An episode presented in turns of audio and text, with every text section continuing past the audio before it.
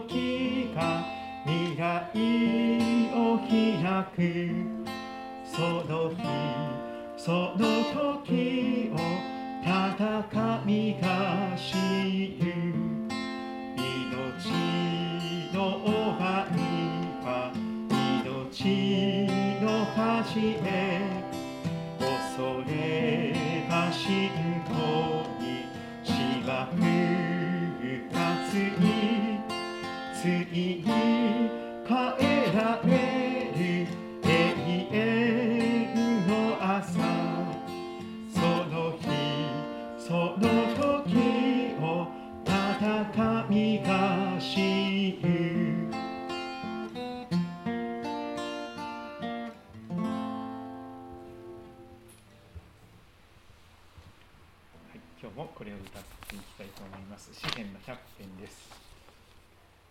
謝しつつ主の門に賛美しつつ大庭に、えー、と招かれています。そして心合わせて、えー、主の臨在に入れと進められています、えー、主と呼ばれる神様の素晴らしさが歌われていきますが主は慈しみ深い。恵みは常しえまで。その真実は世々に至る、えー、その部分を今日聖書で味わっていきたいと思っていますが、えー、この100を元気な歌ですけれども歌っていきたいと思います。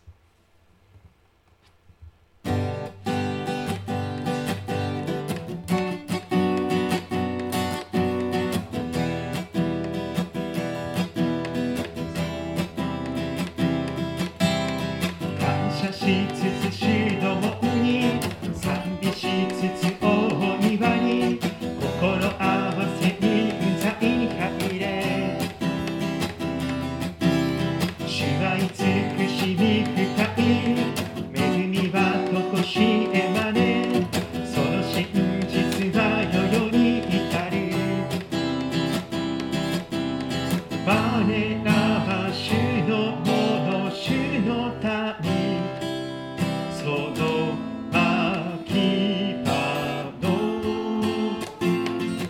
きひい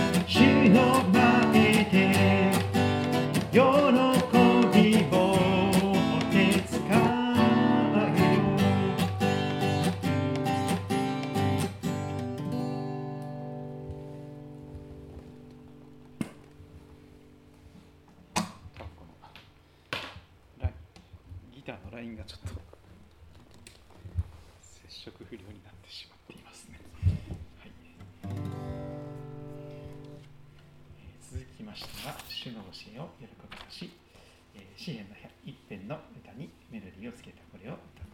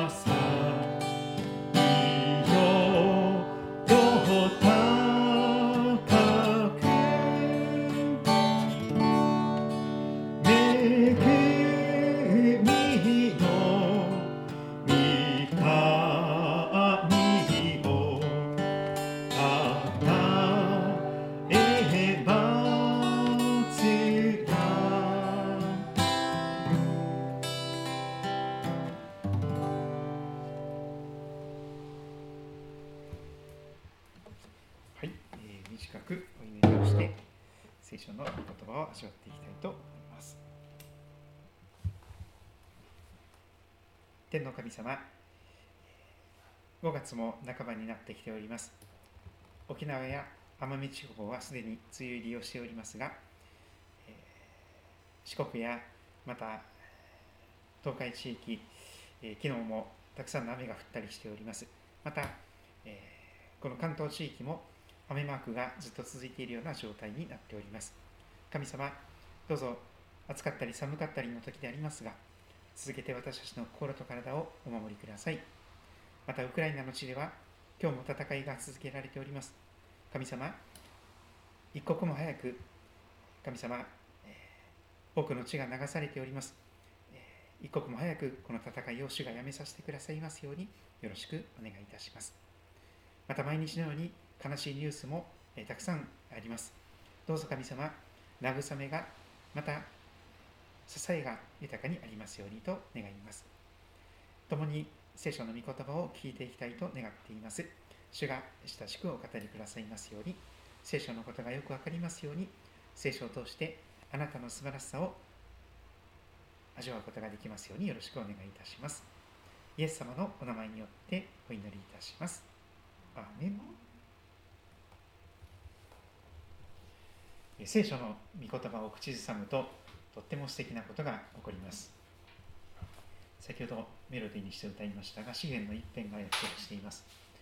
主の教え、御言葉と呼ばれる聖書の教えを喜びとし、昼も夜もその教えを口ずさむ、思い巡らす、またリフレインしていくそうしますとその人は水路のそばに流れのほとりに植わった木植えられた木のようになります神様が移植をしてくださる、え、流れのそばに植えてくださるそのような人になります。つまり御言葉が主の教えが水路のようなものであります。命の水が流れているのが聖書です。そうしますとその人は時が来ると実がなる人生実を結ぶ人生。その葉っぱはクリスマスツリーのようにエバーグリーン枯れない人生。そしてその人は何をしても栄えるとまで言われております。それですからこれですね。これだけは覚えておきたい聖書の言葉100を、え順番に味わっております。人生の旅を聖書とともに、えー、旅が好きな方え人生って旅だなと思われている方はぜひこれをお勧めいたします。100もあるのですが今30ぐらいまで来てますね。順番に振り返ってみたいと思います。その1はやはり創世記の一章一節は外せませんはじめに神が天と地を創造されたこの言葉から聖書は始まっていきます聖書の神様は天と地を作られた神様であられますその2、ヨハネの福音書1章1節天地を作られる前に神様はどこに何をなさっていたのか。初めに言葉があった。言葉は神と共にあった。言葉は神であった。言葉というところにイエス様のお名前を入れると当てはまっていきます。はじめにイエス・キリストがあった。イエス・キリストは神、父なる神様と共にあった。イエス・キリストは神であった。そしてその神の言葉であるイエス様が肉体をまとわれて人間になられたということがヨハネの1章14節で紹介されていきますクリスマスはここにまとめられています言葉神の言葉であるイエス様は人となって肉体となって私たちの間に住まわれた。私はこの方の栄光を見た。父の身元から来られた。独り子としての栄光である。この方は恵みと誠に満ちておられた。そしてその4はヨハネの3章16節です。聖書の中の聖書と言われます。神はすでにその一人子イエス・キリストをお与えになったほどに世を愛された。罪人を愛された。それは御子を信じる者が一人として滅びることなく永遠の命を持つためである。聖書は永遠の命をどうしたら持つことができるのかそのことのために書かれています。その後からはローマ人の手紙を順番に見ております。3章23節が最初の言葉です。すべての人は罪を犯して神の栄光を受けることができず全ての人が生まれながらに神様を神様としない自分を神様としてしまうような罪があります。自己中心とか的外れと言われます。そういう人はですね自分が神様ですからうん条件さえ整えば何何どんな恐ろしいことをするかわからないことになっております。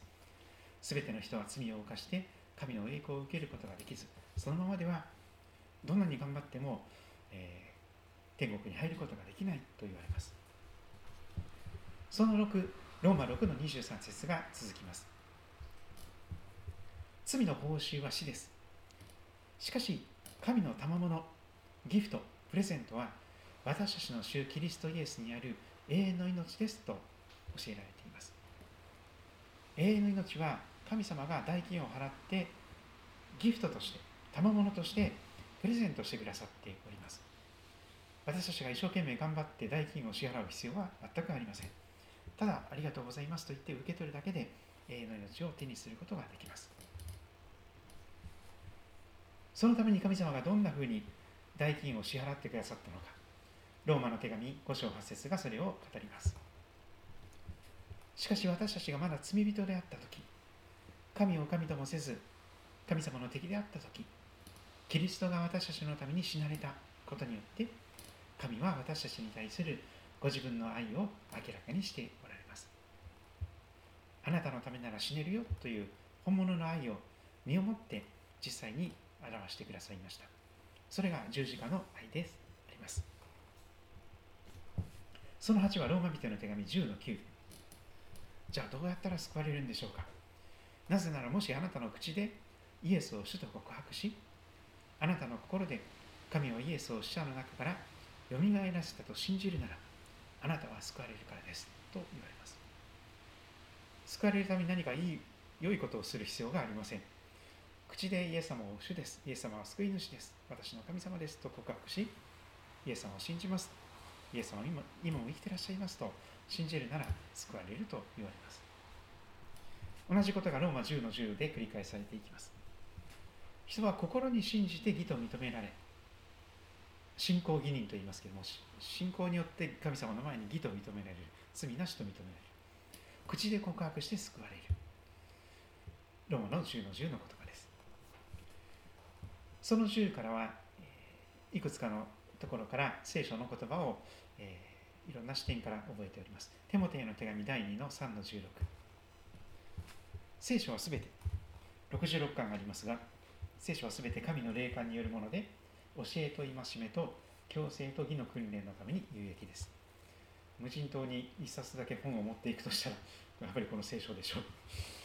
えー、今私はですね、えー、この杉戸に来て15年なんですけどもいろんなものがたくさんものが増えすぎてしまってですね今断捨離をしております もう学生の頃からのいろんな書類とかを全部取ってるんですよねそれであの今日も発見しましたけど91年に小坂忠さんと岩渕誠さんをお招きして豊橋の駅前の文化ホールでコンサートがありましたみたいなその時に歌ってくれた曲のリストとか全部出てきてですね おおこれをこういうことがあったんだなっていうことで、えー、しみじみと そんなことしてたらちっとも片付けが進まないんですけど 懐かしい写真が出てきたりとかですね。あのキャンプの時のこのいろんな出てきたりとかしてもう全然進まないんですけど。でも一冊だけ本を持ちていくとすればやっぱりこれ聖書ですよね、えー、聖書の中に全て必要なものが全部入っています、え、どんな仲介者も聖書が聖書の仲介者と仲介書と言われます。吉明一章八節がその11です。この見教えの書、聖書の御言葉をあなたの口から離さず、もうここにひっつけてるような形で、昼も夜もそれを口ずさみなさい。夜も昼も聖書の言葉をブツブツブツブツと、そのうちに記されていることすべてをそうすりますと、自然に守りを行うことができるようになります。その時あなたは自分がすることで繁栄する。その時あなたは栄えると言われています。ダビデ王様がこの義明一章八節をブツブツブツブツ口ずさんでいますとあの詩篇の一編がまた23編が出てきたのではないかと言われます。その12は詩篇119編11節。一番長い詩篇です。私はあなたの御言葉を心に蓄えます。あなたの前に罪あるものとならないために。とっさの時のブレーキになるのが聖書の言葉です。心に蓄えているならば急ブレーキがかけれます。ああ止まらなきゃっていう時にグイッと止まれる。罪を犯すことがないように聖書の言葉が私たちを守ってくださいます。その13新明記6の6私が今日あなたに命じるこれらの言葉を心に留めなさい。右から左に聞き流すのではなく心にしっかりと一つ一つの言葉を蓄えていく。ということですね。同じようなことが6の7に出てきますがこれをあなたの子供たちによく教え込みなさい。何を子供たち次の世代の人に伝えていくのか。その希望のバトンはやはり聖書だと思います。あなたが家で座っている時も道を歩く時も寝てる時も起きる時も寝る時も起きる時もこれを彼らに語りなさい。そうしますと自然に子供たちが次の世代の若者たちが希望の聖書のバトンを手にしていくことになります。本当に早く死にたいと思ったりするような時が何度も人生にあるでしょう。でもその時にこの聖書の言葉が希望となり生きる力となっていきます。その15ヘブル人への手紙4の12節。神の言葉は生きていて力があります。諸刃の剣よりもどんな剣よりも鋭く魂と霊関節と骨髄を分けるまでに差し貫き心の思いや計りごとを見分けることができます。聖書の言葉は本当に鋭い。あまりにも鋭くて全ては裸のように私たち全部完全に知られています。それでも神様は私たちを愛してくださっています。ヘブル4の16これは今度の日曜日に一緒に味わうところですけども。ですから私たちは憐れみを受け神様の憐れみを受けまた恵みをいただいて折にかなった助け。その時必要な助けを受けるために大胆に恵みの御座に近づこうではありませんか？あのとっさの時のこの SOS の祈りですね。あの最新のスマホとかあの何かこうスマートウォッチとかっていうのはですね、うん、私はそういうのはありませんが あのなんか転倒して倒れてしまったりするとですね自動的にそれを検出してなんか110番をしてくれるらしいんですよね。でその GPS でその倒れた場所まで分かってですねすぐに救急車とかドクターヘリが駆けつけることができるそういう時代になっているかもしれませんがでも神様助けてくださいってとっさの時に祈るならば神様はすぐにその時にあの必要な折にかなった助けを受けることができるように助けてくださると約束があります。ヨハネ手紙第1 5の14これがその17です。これは祈りの条件です。祈りの原則と言ってもいいでしょう。100%必ず聞かれる祈りはどうしたらいいのかという原則です。何事でもです。仕事のためにもビジネスのためにも祈ってもよいでしょう。また家事や育児や介護やまた友達関係、えー、恋愛関係、夫婦関係、何事でもです。趣味でもそうです。山登りであってもカメラであってもでも何事でも神の御心に従って願う。これが条件になります。ただ一つの条件は、神様が喜ばれる方向に従って願う。そうしますと神様は必ずそれを100%聞いてくださる。これこそ神に対して私たちが抱いている確信です。御心にかなう祈りをするなら100%答えられると聖書は約束しています。5章15節が続きますが、私たちが願うことは何でも神が聞いてくださると分かるなら私たちは神に願い求めたことをすでに手にしている。すでに叶えられたとそこまで確信を持つこともできると言われます。先取りする祈りですね。神様これをよろしくお願いします。神様感謝します。と言ってすでに感謝を捧げることができるほどの素晴らしいあのことですね。でヨハネの手紙第1 5章11節。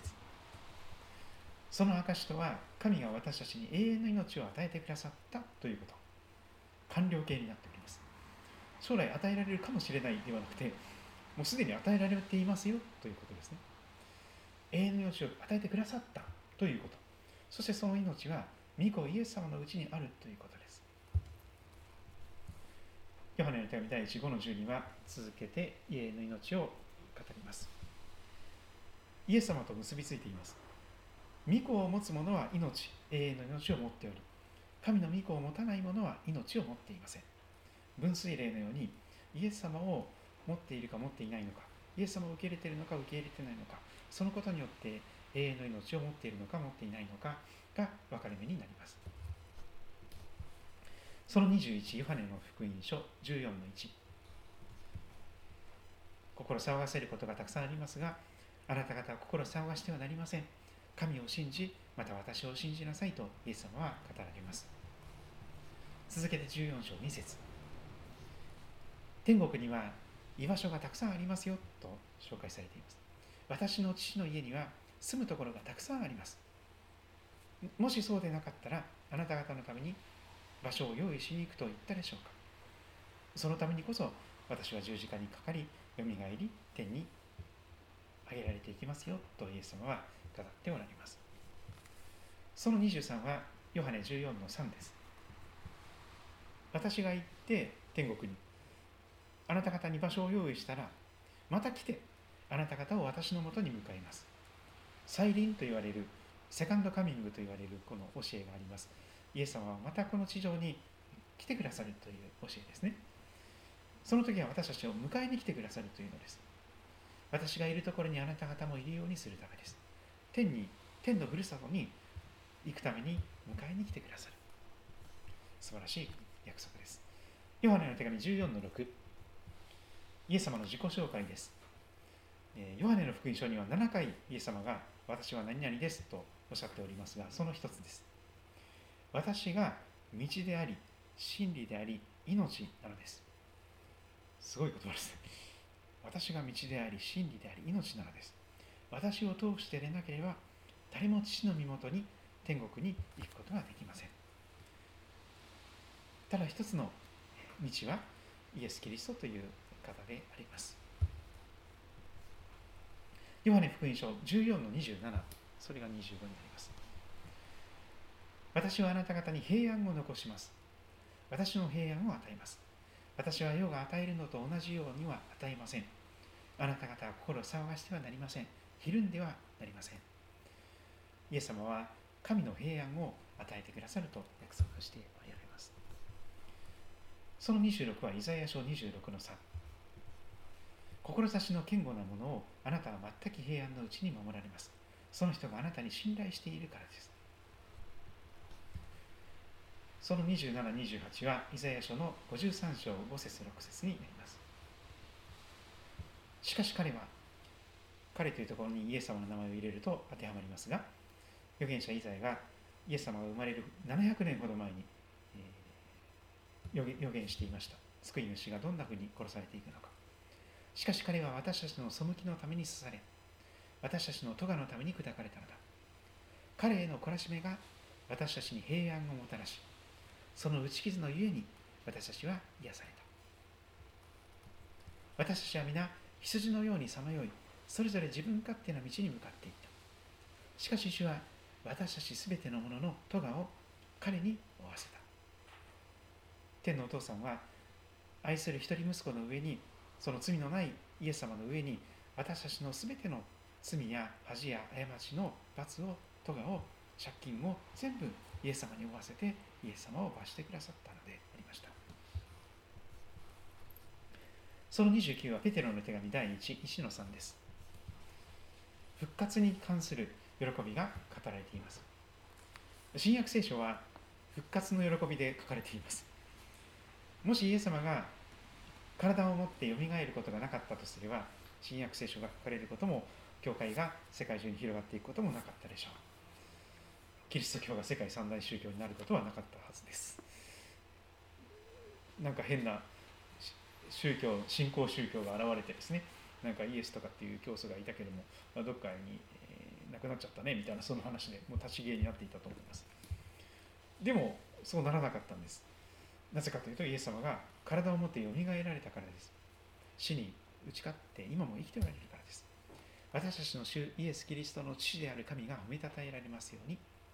神はご自分の大きな憐れみのゆえにイエス・キリストが死者の中からよみがえられたことによって私たちを新しく生まれさせ生ける望みを持たせてくださいました。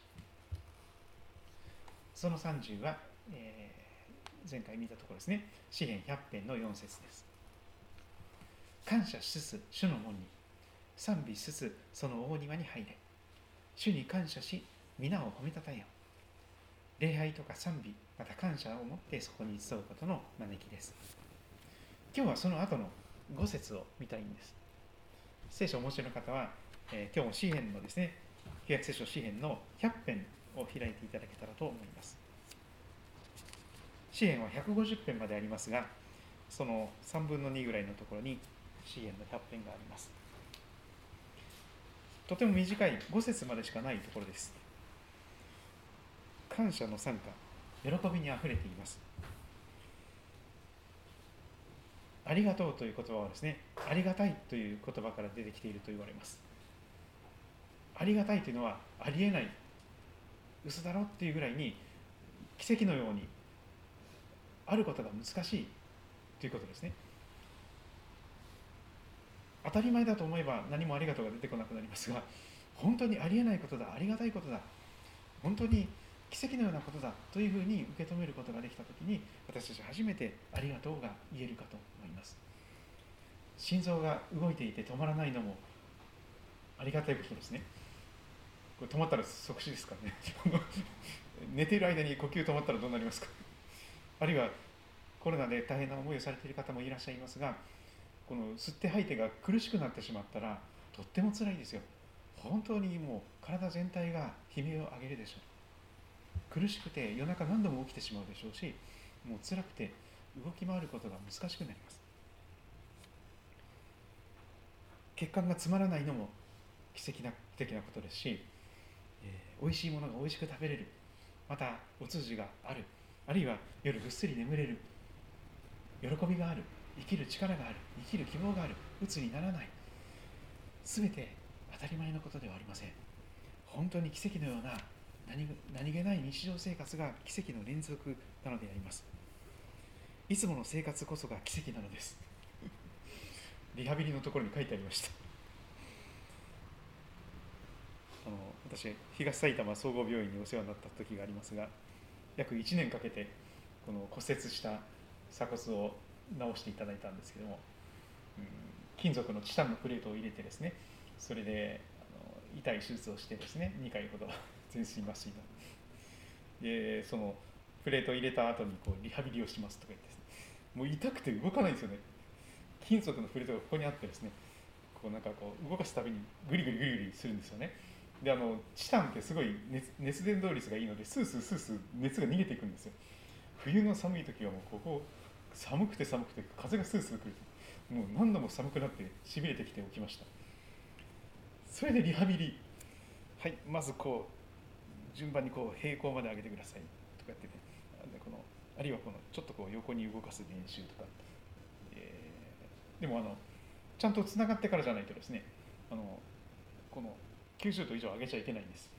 90度以上上げ始めると鎖骨が回転し始めますから回転し始めるとせっかくの骨が折れてしまうまたバキッていってしまう可能性があるので絶対に90度までしかリハビリの期間ねやってはいけませんとかっていろいろ言われてます。でもそのリハビリのとこに書いてあったんです。いつもの生活って奇跡でした。ってこと。でお風呂の絵があるんですよね。自分でお風呂に入れたり自分にトイレに行けるって本当に奇跡で当たり前だと思うんですけど当たり前じゃないんですよ。私鎖骨一本折れただけで自分でネクタイも結べなくなりました。上着も脱いだり着たりできなくなりました。奥さんに手伝ってもらわないとですね。本当に恥ずかしい話ですが何もできなくなる無力感を嫌ということを味わいましたが自分でネクタイが結べる自分で着たり脱いだりできるこれも奇跡的なことであります。ありがたいことを見つけていくと喜びと感謝が湧き上がってきます。本当に心の底から神様ありがとうございますという喜びと感謝があふれてきます。その感謝にあふれているのが支援の100点になります。一番最後の5節に至る1節からちょっと読んでいますが、感謝の参加というところを読んでいます。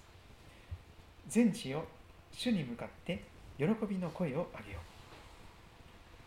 この支援ってすごいんですよ。宇宙的なんです。全世界に向かって、全地に向かって呼びかけます。山よ、川よ、海よ、丘よ。動物よ植物よ。全地よ。太陽よ月よ星よ天の川よ全地よ。主に向かって喜びの声を上げよう。聖書は宇宙的な本なんです。初めに神が天と地を創造したというところから書かれますか？宇宙を作られた方にの素晴らしさは宇宙の一つ一つの作られたものが、それを褒めたたえるべきことであります。全地を主に向かって喜びの声を上げよう。喜びを持って主に仕えよう。喜び歌いつつ見舞いに来たれ。詩篇100のキーワードは喜びです。もう喜び喜び喜びと出てきます。これでもかというぐらいに喜びが出てきます。でも神様の素晴らしさを知ると嬉しくなって仕方がないんです。こんな私をこんなに素敵に作ってくださってこんなに愛してくださっている。こんなに嬉しいことはないということになります。知れ主こそ神。主が私たちを作られた。私のメーカーさんなんだ。デザイナーさんなんだ。私たちは主のもの主の民その牧場の羊。イエス様が良い羊飼いであり私たちはその牧場の羊なんだ。100匹の羊羊がいて1匹いなくなったらどうするのか。優しい羊飼いさんであるイエス様は100匹のうち1匹がいなくなってもそ他の99匹を野原に残してまでいなくなった1匹を見つかるまで探し続けてくださると言われます。決して諦めないで探し続けてくださる。そして連れ戻してくださる方です。それですから私たちは牧場の羊になることが許されています。そして先週見た4節。感謝しつつ主の門に賛美しつつその大庭に入れ。神様の前に近づいていくのに一番ふさわしいことは神様ありがとうございます。神様あなたあなたは何と素晴らしい方でしょうかとその感謝と賛美を持って近づいていく礼拝に向かっていく。そのことが一番ふさわしいことです。主に感謝し皆を褒めたたえよ。こんな素晴らしい方いらっしゃいませんよ。こんなにありがたい方いませんよ。本当にあの感謝感激雨あられっていうこともありますが本当にこうもったいなくてですね。自分のようなものにここまでよくしてくださるというそのことに関する感謝を、えー、が湧き上がってきたら本当に素敵なことです。そしてその理由が5節に出てきます。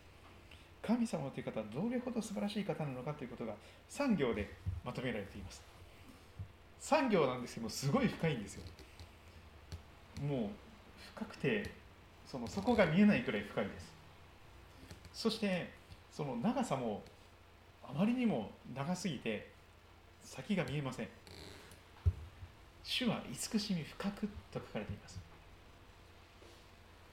慈しみが深いという表現なんですけどもあの新聖書教会共同訳はちょっとこの慈しみと恵みがひっくり返っている時があるかもしれませんここ。でも同じような意味です。慈しみが深い。それは本当にくめどもくめども尽きない慈しみです。どれだけ憐れみ深いのだというほどに憐れみ深い方です。その慈しみは英語で言うとコンパッションと言いますけども一緒に痛み苦しむほどのパッションです。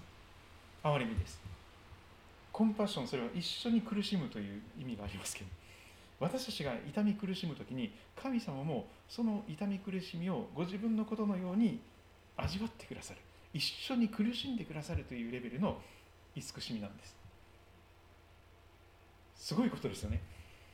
神様が私たちと一緒にうめき苦しんでくださるというのですから何という憐れみ深い神様なんでしょうか。あのエレミア書というところがありますけれどもエレミアの31章は特別な章です。旧約聖書なんですけども新約新しい契約が語られていきます。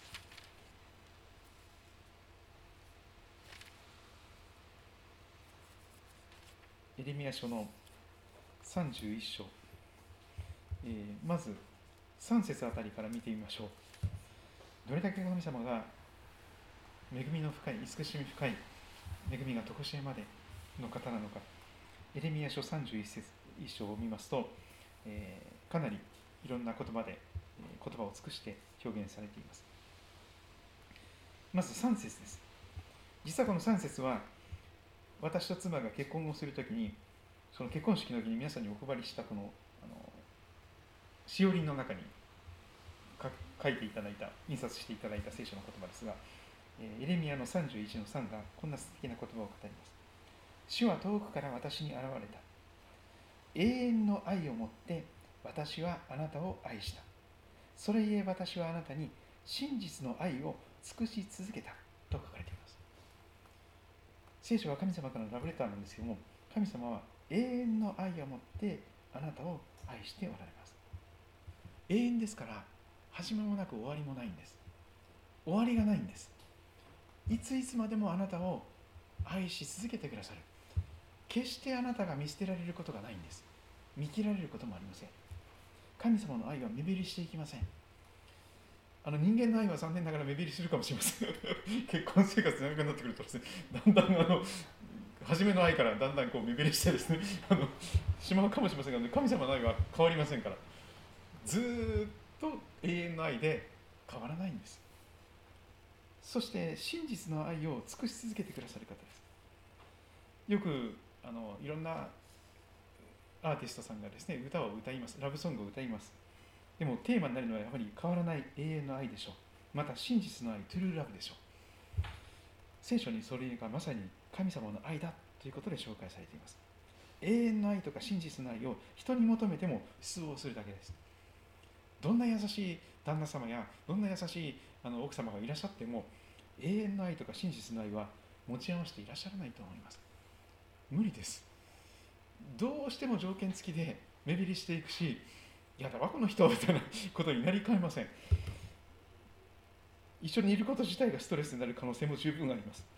でも神様は永遠の愛を持ってあなたを愛されています。真実の愛を尽くし続けてくださいます。どんだけ私たちが浮気をしてもどんだけ私たちが秋の空のように心コロコロ変わったとしても神様は真実を誠実を尽くし続けてくださる方であります。そしてですねその理由になっていく神様の自問自答の言葉がエレミアの31章の18節19節20節あたりにあります。すごい言葉ですからぜひこのエレミア31章はなんか印をしてですねあの挟んでおいてじっくり味わっていただけたらと思います。旧約聖書の最高峰かもしれません。特にエレミアの書の中のこのエベレストですね最高峰です。特に31章の18節19節20節あたりが最高峰に一つになるかと思います。神様が自問自答されています。私はエフライムが悲しみ嘆くのを確かに聞いた。あなたが私を懲らしめて私はくびきになれない子牛のように懲らしめを受けました。私を帰らせてください。そうすれば帰ります。主よあなたは私の神だからです。私は立ち去った後で食い悟った後で桃を打ちました。恥を見て恥ずかしめさえ受けました。若い頃の屈辱を私は追っているのです、まあ、エフライムって私たちのことなんですけども私たちがこういろいろとですね後悔をしてこんなことしなきゃいけなかったしなきゃよかったということで後悔をして在籍感を抱いてでもなんとか神様のもとに帰りたい。もう一度神様に受け入れられたい。もう一度神様に愛されたいという思いでうめき苦しんでいるんです。その声を実は神様は聞いておられるんです。そしてその20節で神様自問自答をされるんです。エフライムは私の大切な子喜びの子なのか？エフライムというあの私たちは神様にとって大事な子なのか？喜びの子なのか？神様が自問自答なさいます。むしろ悲しみの子だったりとか苦しみのなんか辛いもう本当にその子のおかげでえらい目に遭ってるみたいなことになりなっているんですけど神様にとっては。私は彼を責めるたびにますます彼のことを思い起こすようになる。神様って本当に厳しく叱ってくださる方なんです。今時難しいあ珍しいことかもしれませんがでも本当に厳しく言葉で叱ってくれる人がいたらそれ本気で私たちのことを愛してくれてる人ですよね。本気で愛してくれてる人じゃないと厳しい言葉言えないと思うんですよ。厳しく叱ってもらえないと思うんです。そうじゃないと当たり障りのない言葉でですねあの別に叱ったりもしないし嫌われたくもないしみたいな 嫌なことを言いたくもないしみたいなことになります。でも神様は私たちのことを本当に愛してくらいらっしゃるからこそ厳しい言葉で責められることがあります。そんなことしてちゃダメでしょって叱ってくださるんです厳しく。でもそれやるたんびに自分がもう痛くて痛くて仕方なくなるんです。親の方であれば分かりますよね。子供を叱るときに例えば子供のお尻ペンペンするときにですね自分の手の方が痛いんですよ。子供を思いっきりピシッてお尻ペンペンしようとしたらですね自分の手の方が痛いですよ。神様ってそういう方なんですよ。私たちのことを厳しく責めるたびにますますもうその子のことが忘れられない。もう思い出して思い出してもうその子のことが心配で心配で仕方ない。それですから神様はまさに人間的なことで表現をします。それへ私の腹渡は彼のために罠なき。私は彼を憐れまずにはいられない。すごい表現ですけども神様の内臓神様の腹渡は罠なくっていうんです。文語訳の聖書は我が腸を痛むと書かれています。断腸の思いなんです。本当にお腹の腸が腹渡がよじれるぐらいにお腹の一番深いところが痛い。もうその子のことをあまりにも憐れむからこそ一緒に苦しんでしまうんです。その子のこと。その子と一緒に苦しんでくださるほどにお腹痛くなっちゃうんです。女性で言うならば子宮ですよ。一番のそのその子を痛めて産んだそのお腹の一番奥の奥ですよ。その一番深い心の底から神様は痛み苦しんでくださるんです。私たちのために一緒に苦しんでくださるんです。彼を憐れまずにはいられない。憐れまずにはいられない。その言葉は2回繰り返されます。ラハムという言葉が使われますがそれはまさに女性で言うならば子宮あるいは心の一番深いところ内臓です。内臓が震える。内臓が痛む。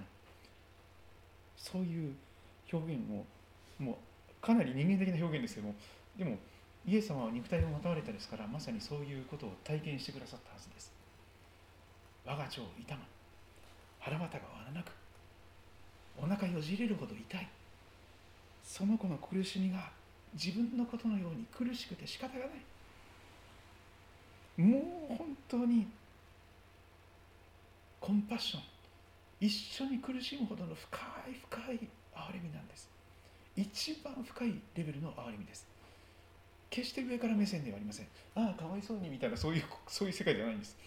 その子と一緒に苦しむというレベルのもう本当にとてつもない愛です。主は慈しみ深く。あの慈しみ深きという賛美歌でも歌われてますよね。あれは英語の表現で言うならばですね What a friend we have in Jesus 私たちはイエス様という何という素晴らしい友をが与えられていることなのか。イエス様って何て素晴らしい友なのか。私のことを友と呼んでくださる。本当に親友にまぶだちになっていてくださる。本当に悩む時に親身になって全部話を聞いてくださり何時間でも。そしてその苦しみを一緒に味わってくださるそういう慈しみです。慈しみは深いんです。底なしです。もう落ち込んで落ち込んで落ち込んでどん底にいる時にそのどん底の一番下に神様の御手があるんですまだ。それ以上下に落ち込むことがないように神様がしっかり下から一番下からあなたを支えてくださるそういう慈しみです。あなたのどんな悩みよりも深いんです。その下から支えてくださいます。一番辛い時に一番苦しい時に本当にあなたを支えてくださるのは神様の慈しみです。その恵みは常しえまで永遠に変わりません。驚くばかりの恵みです。決して愛想をつかされることはありません。もう初めから知られているんですから。どんなに自分勝手で自分自己中心なのか。どんなに、浮気症でどんなに嘘ばっかりつく、えいい加減な責任転嫁をする自分のことは棚に上げて人のことはあだこうだと言ってしまうそういうものかというのを神様よくご存知です。その真実は世々にいた先祖代々という言葉もありますけども旧約聖書のあの10回などを見るとですねその恵みは仙台に至ると書いてますね。仙台ですよ。皆さんの息子さんや娘さんそのお孫さんそのひ孫さん そのひひ孫さんとかですね。それが仙台続くんですよ。その真実は少なくとも仙台のその将来の何千年先の将来までいついつまでも続いていきます。事実上永遠でしょう。永遠に無限にあなたの子孫が祝福されていく。どんなにすごいことでしょうか。2代や3代ではないんです。4代5代でもありません。1000代です少なくとも。桁外れのご利益と言っていいでしょう。こんな神様いらっしゃらないと思います。本当に神様は聖書の神様は憐れみ深い方であります。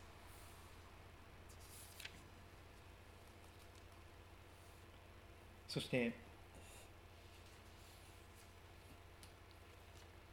最後にこのエレミアの31章の31節からのところですね。ここがクライマックスかと思います。